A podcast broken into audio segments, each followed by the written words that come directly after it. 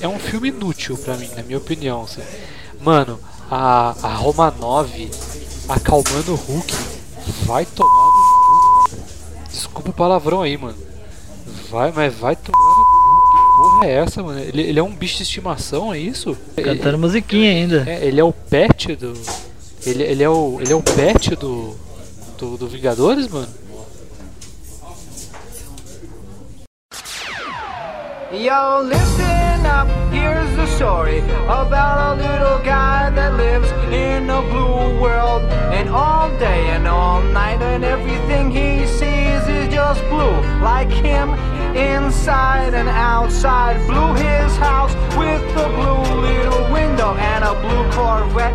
And everything is blue for him and himself and everybody around. Olá para todos, aqui vos fala Josmar Carlos e é agora que começa.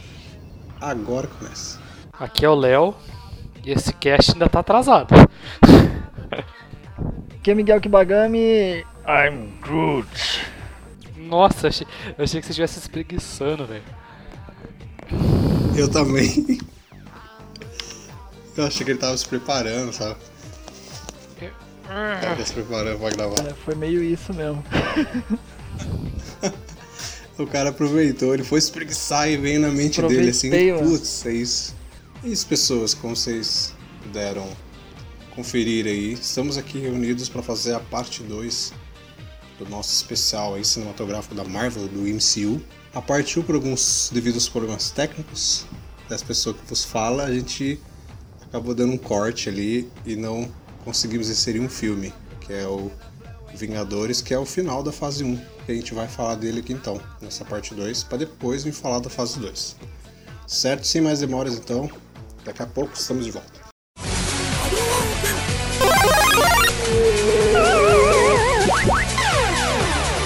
Começa agora o Geek Pocket.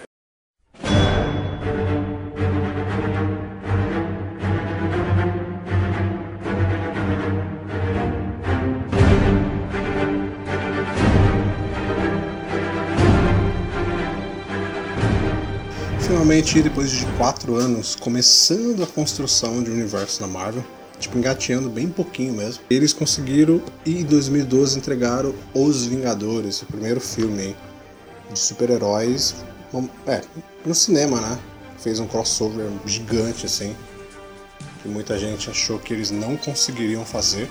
E unindo todos os filmes. Se você não tivesse assistido os filmes anteriores, você de fato ia ficar perdido assistindo Os Vingadores. Que é, é uma puta campanha de marketing também, né? Assistir todos os outros filmes. Mas eles finalmente lançaram o primeiro Os Vingadores e eu gosto bastante desse primeiro. Não sei vocês dois. Ah, eu adoro, cara. E é o estupim, né? É o estupim de tudo.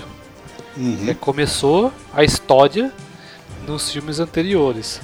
Isso. É, alguns filmes anteriores, tipo o Capitão América, Primeiro Vingador, por exemplo, foi onde começou tudo ali, onde eles acharam o Tesseract e tal. Mas esse daí foi o estopim mesmo. Esse daí foi quando a galera sacou, puta, agora vem uma saga. Sim, que foi a partir dele que eles começaram a te preparar mais assim para o universo. Começaram a te mostrar N possibilidades, partes cósmicas e outros fatores que iam surgindo conforme os outros filmes iam passando. Um, né, Marvel mais espacial, mais cósmico, graças ali ao, ao quase um Thanos, né? Que a gente tem ali o, o lacaio do Thanos que aparece ali. Que na verdade o Loki é comandado meio que por Thanos ali, né, nesse filme. Meio que nos panos ali. Isso. Que é, foi a primeira vez que apareceu o Thanos no, no final dos créditos ali e falou pra gente. A partir de agora, o nosso universo começa. O que você viu antes foi um aquecimento. Mas a partir de agora, a saga da Marvel no cinema começa agora. Então uniu todo mundo. É, esse filme ele tem o que a gente já conhece aí quem é HQ, quando se unem né, as, as grandes equipes, que é confrontos entre eles mesmos, um com o outro. Vilões, que na verdade você descobre que existem vilões por trás desses vilões. Começou essa união aí do universo, né? Eu acho que esse é o filme, se vocês notarem aí conforme foi passando, principalmente na simbolismo do Capitão América. Nesse Vingadores, a roupa dele tipo, é mega alegre, né? Sim. Ela é mega gritante, assim, é um, é um colorido um azul, cara, que é que basicamente era o Capitão América é o estopim da criação dos, dos Vingadores, né? E, tipo, a esperança tava nele ali, se você pensar nesse ponto visual. Aí. Bem diferente do que tá Conforme o, os filmes- o Nômade agora, né? Sim, sim. E conforme for passando os filmes, a gente vai falando isso aos poucos, mas a gente vai notando que o Capitão América ele vai mudando. O uniforme dele vai escurecendo, porque esse simbolismo do Capitão América, conforme vai passando, ele vai, ele vai mudando. É, Era pra anunciar a galera, né? Então tinha que chamar atenção e nada, Uhum. e nada como uma corzinha pra, pra poder chamar atenção, né, cara? Até o Hulk, mano. O Hulk tá maior bebê ali, cara. Tá maior criança. Por isso que a criançada, né, adora ele. É por causa desse filme aí, cara. Esse filme estabeleceu mesmo a preparação do universo. né? Ele não tem, tipo, muitos easter eggs que preparam para a construção desse universo. Ele tem fanservice, que é diferente. Né? Determinadas cenas de todo mundo lutando junto, um dá o golpe aqui, o outro continua o golpe. Coisa de, de super equipe mesmo, de, de HQ. Começou a preparar todo esse universo. A gente começou a ver que, além da- daqueles heróis na Terra, lá no espaço, bicho, tinha muito mais coisa acontecendo.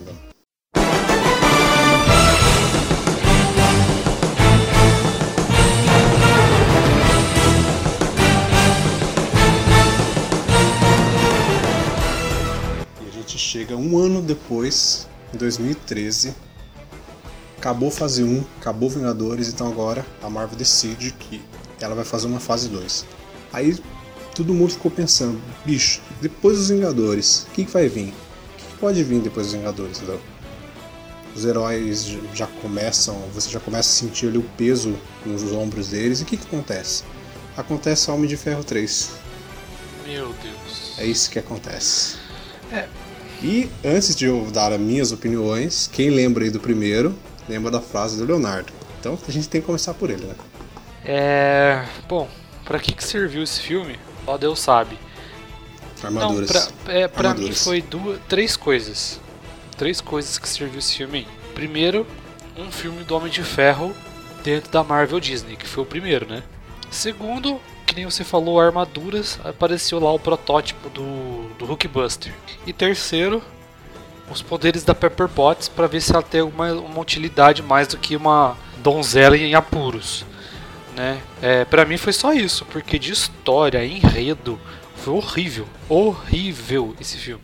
O filme em si não tem nada a ver com a saga, mas não tem nenhuma relação, não tem nada, nada. A ideia deles, o pontapé para fazer o filme era interessante. Tony Stark tá sentindo que o que, que ele viu no, no atentado em Nova York dos Vingadores, aquilo pesou nele. Que até então, que o Tony Stark, que poder que o Tony Stark tem, entendeu? Comparado com todo mundo que ele viu ali. E aquilo pesa no ombro dele. E isso era um, tipo, era um pontapé interessante. Só que eles não souberam desenvolver isso. Sabe o que mais me broxou nesse filme, cara? Que eu não consegui conceber quando eu assisti no cinema. Eu botei a mão na cara e falei, não acredito, cara. Eu não consegui conceber o mandarim, cara. De maneira nenhuma. Mano, é tipo. não Foi. me rodou, é, foi, Não foi bem. Foi tipo assim, foi cômico, mas ao mesmo tempo meio bosta, cara. Pra mim, esse, esse filme, cara, ele serviu pra duas coisas. Mostrar que o Tony Stark ele pode ser. É, com ele mesmo. Ele, Humano. não, não humano, mas. Ele- Sem armadura ele faz as coisas. É, também. Mas ele. Ele como super-herói, ele pode ser uma ameaça pro. Ele mesmo pode ser a ameaça, entendeu? Sim, a figura Tony Stark, né? Você quer dizer. Porque ele tem todo o armamento, ele tem inteligência, ele cria tudo. Só que é aquele negócio, os caras podem pegar e reverter a tecnologia dele pra fazer merda, né? Igual fizeram no 3. A outra coisa também foi mais pra, mudar, pra mostrar que, tipo, ah, o Tony Stark não parou, tá criando uma armadura diferente pra cada coisa. Mas ele tem um momento no final, um momento whatever gigante, assim, cara. Que é quando ele joga o reator Arc, que ele faz a cirurgia lá e joga o reator, tá ligado? Isso, na concepção deles, teria um peso depois, mas depois nos outros filmes, velho. Tá ligado? Ficou Whatever Ficou mesmo. essa cena. Whatever, tipo, o Tony Stark volta lá com a armadura É, no Vingadores, era de Ultron e tipo, whatever, tá ligado? O cara tirou o reator. Todo mundo cagou pra como essa- se pra dizer, essa tipo, eu parte, não né? sou mais Homem de Ferro, tá ligado? Cagou, velho. Tipo, whatever. Aí ele jogou lá o negócio. tipo, ó, eu vou desistir, mas, ó, tô de volta aí, beleza? Whatever, velho. E no mesmo ano, continuamos com Thor, Mundo Nossa Sombrio, segundo filme do Thor, depois do primeiro que tinha sido bem mais ou menos, vamos introduzir o Thor aqui de qualquer jeito. É, aí começou a dar Aí uma esse- cara, né? Que eu ainda, eu ainda não gosto 100% Eu não gosto Thor. também não. Eu não gosto nada. Eu acho. Não gosto, cara. Tem momentos legais, ele começou a mostrar um- umas coisas, mas pra mim ele tem o mesmo erro do primeiro Sim. filme. A Sim. Terra. Cara, desnecessário todos os momentos da Terra. É assim como o Leonardo não gosta de Lois Lane no- na Liga da Justiça e. Liga da Justiça não muito, né? Mas o Batman vs Superman. E o Homem de Ferro, Homem de Ferro, Homem de Aço também. A Jane Foster aqui, velho. Ela é a Lois Lane do Thor, tá ligado? Tudo, tudo, tudo acontece com ela, cara. A mulher que pega a porra do éter, tá ligado? Podia ser qualquer tiazinha da esquina ali, sabe? Tinha que ser ela. Pro Thor ir lá e salvar ela. Que essas coisas parece que é forçado, assim? A mulher que o cara gosta na Terra tem que pegar o, o negócio. assim.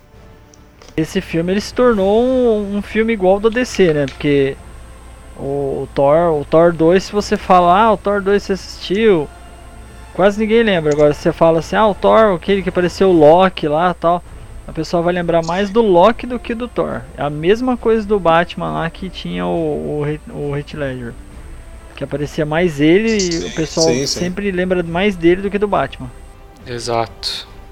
Isso. É, esse filme ele tinha um vilão, o Malekith lá, podia ter sido legal, mas foi também, sei lá, meio whatever também. E ele não acrescenta muita, muita coisa assim pro universo que a Marvel tava criando, ele não acrescenta muito, a não ser a Joia do Infinito, né?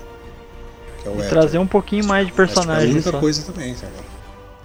Sim, mas é. Eu, esse Thor era um whatever, porque o Thor não se destaca em nenhum dos dois filmes solo dele, tá ligado? O cara não tem destaque, tá ligado? Tanto que o próprio ator ele falou que ele não voltava. Ele não voltava mais pra fazer o Thor, porque ele, ele, não, ele não tava gostando de fazer o personagem. Porque o Thor era apagadão, sabe? Tanto que depois veio o terceiro aí, que dividiu as pessoas também, mas isso aí lá na outra parte. Aí. Pode, você inspirou aí, pra Esse, filme aí é tão legal que eu assisti uma vez só. Só pra falar, não, não, eu assisti todos os filmes da Marvel, sim, sim. Mas é. O único ponto legal desse filme é a fuga do Loki, né, cara? Que ele banca os- o, o Odin lá.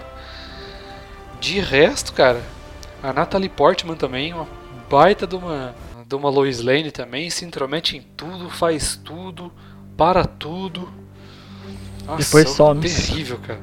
É, terrível, terrível.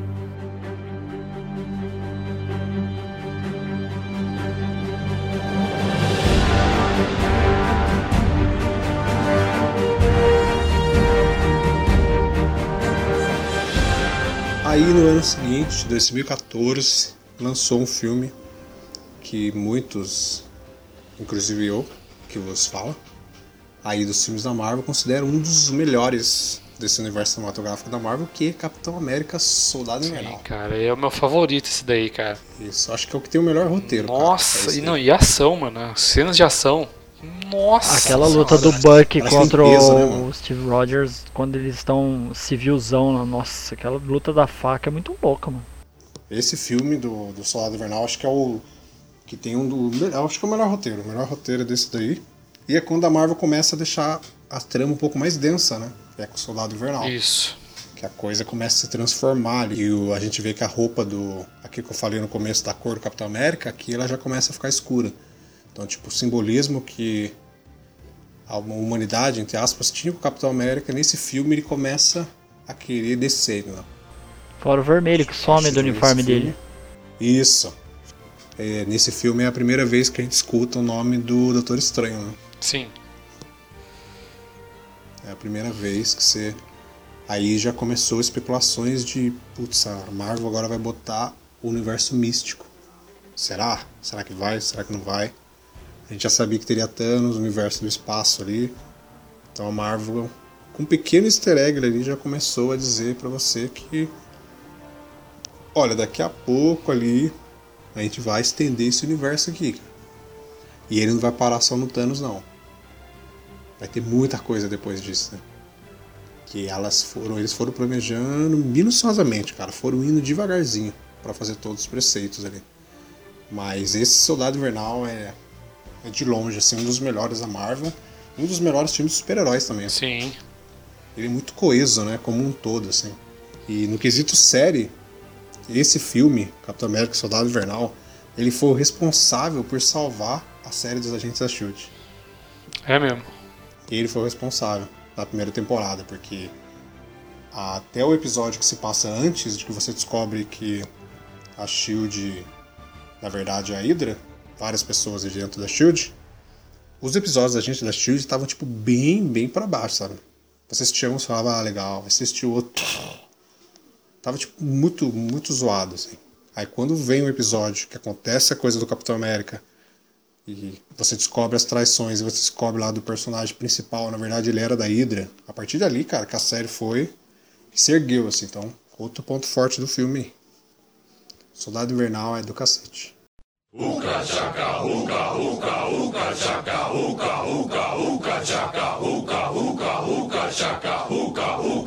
can't stop this feeling deep inside of me. No mesmo ano, a gente foi para um filme que pouca gente conhecia. Eu, apesar de curtir filme de super-heróis e da Marvel e tal, eu confesso para vocês que eu não conhecia essa equipe. Nunca ouvi falar. Que Depois que eu vi- 90% das pessoas que assistiam esse filme acham que conhecia. Sim, sei lá, 98%, cara. 98%, sei E lá. hoje, Até quem curte HQ, eu conheço gente que curte HQ que não conhecia eles, né? E hoje ele é um dos mais adorados pela turma do MCU aí, né? Que é o Guardiões da Galáxia. Que eu acho que se a gente for pensar nessa, nesse formato que a Disney Marvel adotou para os seus filmes, né? Que é ter ação, ter humor e ter pequenas doses de drama, eu acho que a gente pode, sei lá, dizer que o primeiro Guardiões da Galáxia é o que é mais efetivo nesse ponto aí, cara. Que ele consegue equilibrar tudo ali. fora o, o visual, né? Porque o visual é totalmente psicodélico, louco. E o som, meu. Porque o som os caras arregaçaram. Mandaram muito bem na parte sonora. Som retrô, né, mano? Som retrô em tudo quanto é cena, então. O filme também tá de parabéns. E, né, introduziu aí joias. É, eu disse joias. E o colecionador. Exato. Ele expandiu, né? O universo do Thanos foi expandido aí. Exatamente. Ele foi a expansão de tudo. Porque tem a joia do Orb e tem a joia que tava lá com o colecionador. Que provavelmente o Thanos já deve ter pegado. Então. Ele tem um ponto cômico do, do, Guardiões da Galáxia, acho que é o que eles mais acertam, que não são piadas forçadas. Elas saem, assim. E essa combinação que o Miguel falou da trilha sonora, acho que é o primeiro filme da Marvel que conseguiu acertar nesse fator. A expansão do universo, que a gente viria mais pra frente, que foi inserido aqui em Guardiões da Galáxia. Então esse filme, no sentido MCU, ele é mega importante, assim. Apesar de ele não ter contato ainda com os, os heróis principais, vamos botar assim, que a gente estava vendo no cinema, coisa que só vai acontecer agora na Guerra Infinita, ele tinha muitas coisas. Foi a primeira vez que a gente viu o Thanos falando também, né? Assim, falando, falando, não aquele pedacinho no, na cena pós-crédito dos Vingadores. Que a gente viu aqui a motivação dele mesmo. Sim. Aí no ano seguinte, 2015, eles lançaram, deu certo, o primeiro filme, recadou horrores na bilheteria, nosso universo está dando certo. Então vamos lançar aqui um segundo filme dos Vingadores. Vamos lançar, vamos fazer aqui e vamos fazer treta com o Joss Whedon, entendeu? Vamos fazer o cara querer pedir conta depois. Que é Vingadores Era de Puta Ultron. que fiasco, hein, cara. Não podendo esquecer aí que nos Vingadores aí Era de Ultron aí foi introduzido um dos melhores super-heróis aí. Pietro, pô. Ah, eu, em silêncio porque eu sabia que você Uma, uma lenda. Literalmente. Virou uma lenda. Isso, o velocista que morre de tiro. É, falando de universo Marvel, apesar desse fiasco aí, é. Bom, temos mais uma joia, que é a joia que tá lá com o Visão. Temos a apresentação do Visão, temos a apresentação da Wanda, da lenda Pietro. É um filme inútil pra mim, na minha opinião. Assim. Mano, a, a Roma 9 acalmando o Hulk vai tomar no cu, cara. Desculpa o palavrão aí, mano. Vai, mas vai tomar no cu. Que porra é essa, mano? Ele, ele é um bicho de estimação, é isso? Cantando musiquinha ainda. É, ele é o pet do. Ele, ele, é, o, ele é o pet do, do, do Vingadores, mano? Não. E as reações infantis do Ultron, cara? Ah, não dá. Esse filme aí, pra mim, eu acho que ele tá no nível ali do. Do Homem de Ferro 3, do. Do. Do primeiro Thor, sabe? Esse lixo aí. Esse, esse é uma escória, mano. É Uma um- escória esse filme aí. Eu não acho ele um lixo. Acho que nenhum dos 18 filmes da Marvel. Ah, eu acho para, um. Josimar, pelo amor de Tem Deus, eu cara. acho que. Não, eu não Você acho. tá míope, você um tá lixo. Míope, acho que ele cara, tem uns desculpa aí. momentos ali. Comparado com os outros filmes aqui, eu, eu acho ele ruim, mas eu não acho tipo um lixo. Nossa, esse filme é. Não, eu acho que ele tem umas falhas gigantes em vários pontos do filme, mas ele tem pequenos acertos. Tem uns momentos ali que são interessantes. Tem muita coisa desse Era de Ultron que eu esqueci, sim, mas sei lá porque eu esqueci. De tão bom que é. É isso, aí acabou. Só que a fase 2 não acaba com Vingadores, como a primeira. É, acaba no mesmo ano, 2015, só que ela encerra com Homem-Formiga. Primeiro filme aí, introdução do Homem-Formiga. Mano, esse filme eu rachei o bico de dar risada, Não, cara. é, eu, eu, eu achei que fosse ser um lixo. Eu achei que fosse ser um lixo, mas eu adorei esse filme, cara. Assisti umas três Nossa, vezes, cara. cara. Eu racho o bico essa Eu, merda. Esse nossa, filme é muito senhora. engraçado. Eu acho que eles terem mudado e não ter colocado o Hank Pym e terem inserido o Scott Lang, acho que foi um acerto, cara. Foi. E esse filme, como foi um filme de origem, ele não tem, tipo, muitos e muitos easter eggs com o universo que a Marvel tava criando. É, Esse aí, pra mim, é quase um.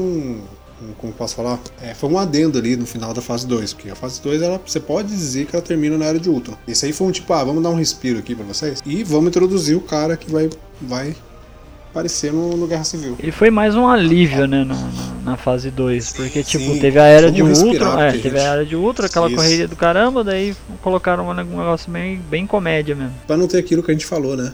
Não ter um Vingadores e depois ter outro, mini Vingadores. Vamos colocar um filme entre eles. Que senão, pô, vai ter Vingadores Era de Ultron. Aí no ano seguinte já tem direto Guerra Civil, sabe? Vamos colocar um cara aqui, vamos inserir ele lá no Guerra Civil. E aí, encerra agora a fase 2? Quiser a parte 2? Isso, aí encerramos aqui com o Homem-Formiga, quase indo pra uma, uma parte que começa mais séria e eles começam realmente a, a desenvolver por completo esse universo dele que eles estavam criando. Porque na fase 1 foi iniciação pra gente. A fase 2 começou a preparar. E aí a fase 3 já entra no entra de fato no que a gente vai ver nos cinemas aí logo logo, que é o Guerra Infinita. E é isso, então a gente vai encerrar aqui a nossa parte 2 do MCU, falando aí da fase 2. E é isso, voltamos aí semana que vem para encerrar o nosso especial do MCU, falando da fase 3. Muito obrigado, Miguel, obrigado, Léo. É nóis. É nozes. E é isso, pessoas. Não esqueça de escutar o próximo. Se você não escutou a parte 1, aqui embaixo o link para você conferir a parte 1. E é isso, nos vemos aí na parte 3. Até a próxima, valeu! Falou! Falou. Falou!